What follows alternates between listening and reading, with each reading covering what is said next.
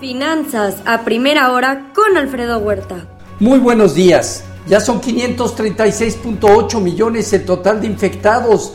Este fin de semana promediaron 720 mil casos nuevos por día, 70 mil en Estados Unidos y China menos de 10 mil. Ya son 11.812 millones de dosis aplicadas en el mundo, Estados Unidos a un ritmo diario de 250 mil y China de 1.2 millones.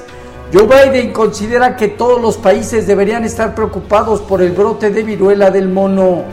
Estados Unidos eh, presenta un pacto económico con 13 naciones para reafirmar liderazgo en China, eh, para reafirmar el liderazgo de China en su visita a Asia.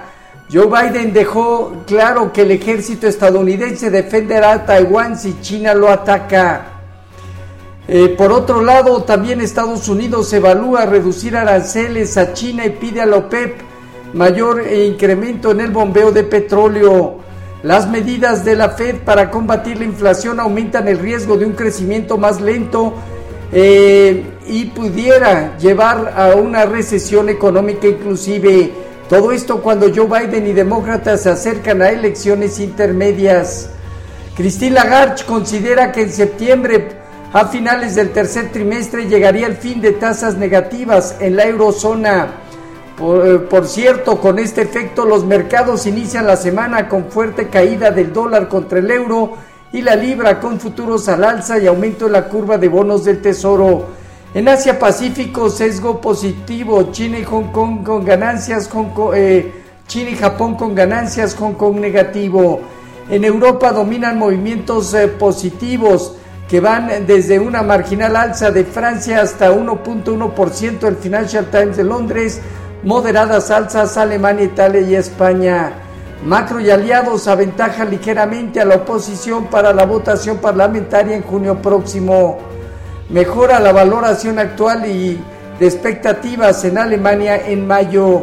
En divisas hoy un índice dólar negativo 0.9% el euro 1% arriba en 1,067 y la libra en 1,257.7% de ganancia. Hoy el petróleo incrementa a 1%, el WTI en 111.4 dólares, mientras que en metales el oro en 1860 dólares 1% arriba, la plata 2.1% positivo y el cobre 0.6% de ganancia. El viernes pasado concluyó la semana la, séptima semana consecutiva con balance semanal negativo en las bolsas de Estados Unidos. El viernes pasado terminaron los mercados con resultados mixtos eh, acotados, una demanda en la curva de bonos del Tesoro y un dólar estable. El sector de cuidado de salud, inmobiliario y energía destacaron al alza. El Dow Jones parte de los 31.261 puntos. Desde 31.800 a 30.000 unidades intenta hacer piso. El Nasdaq en 11.350 unidades, muy cerca de la zona baja. Y el Standard Poor's en 3.901 puntos, teniendo entre este nivel y 3.850 una zona inferior.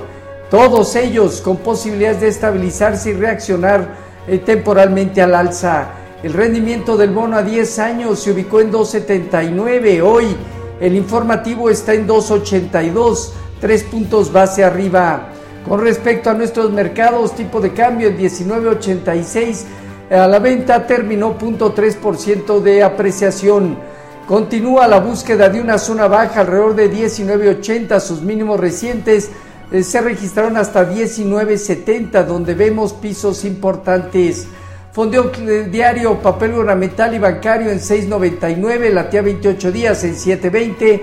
El índice de precios y cotizaciones terminó 0.45% arriba en 51.518 unidades con una operatividad superior al promedio diario y una semana de ganancias del 3.91%.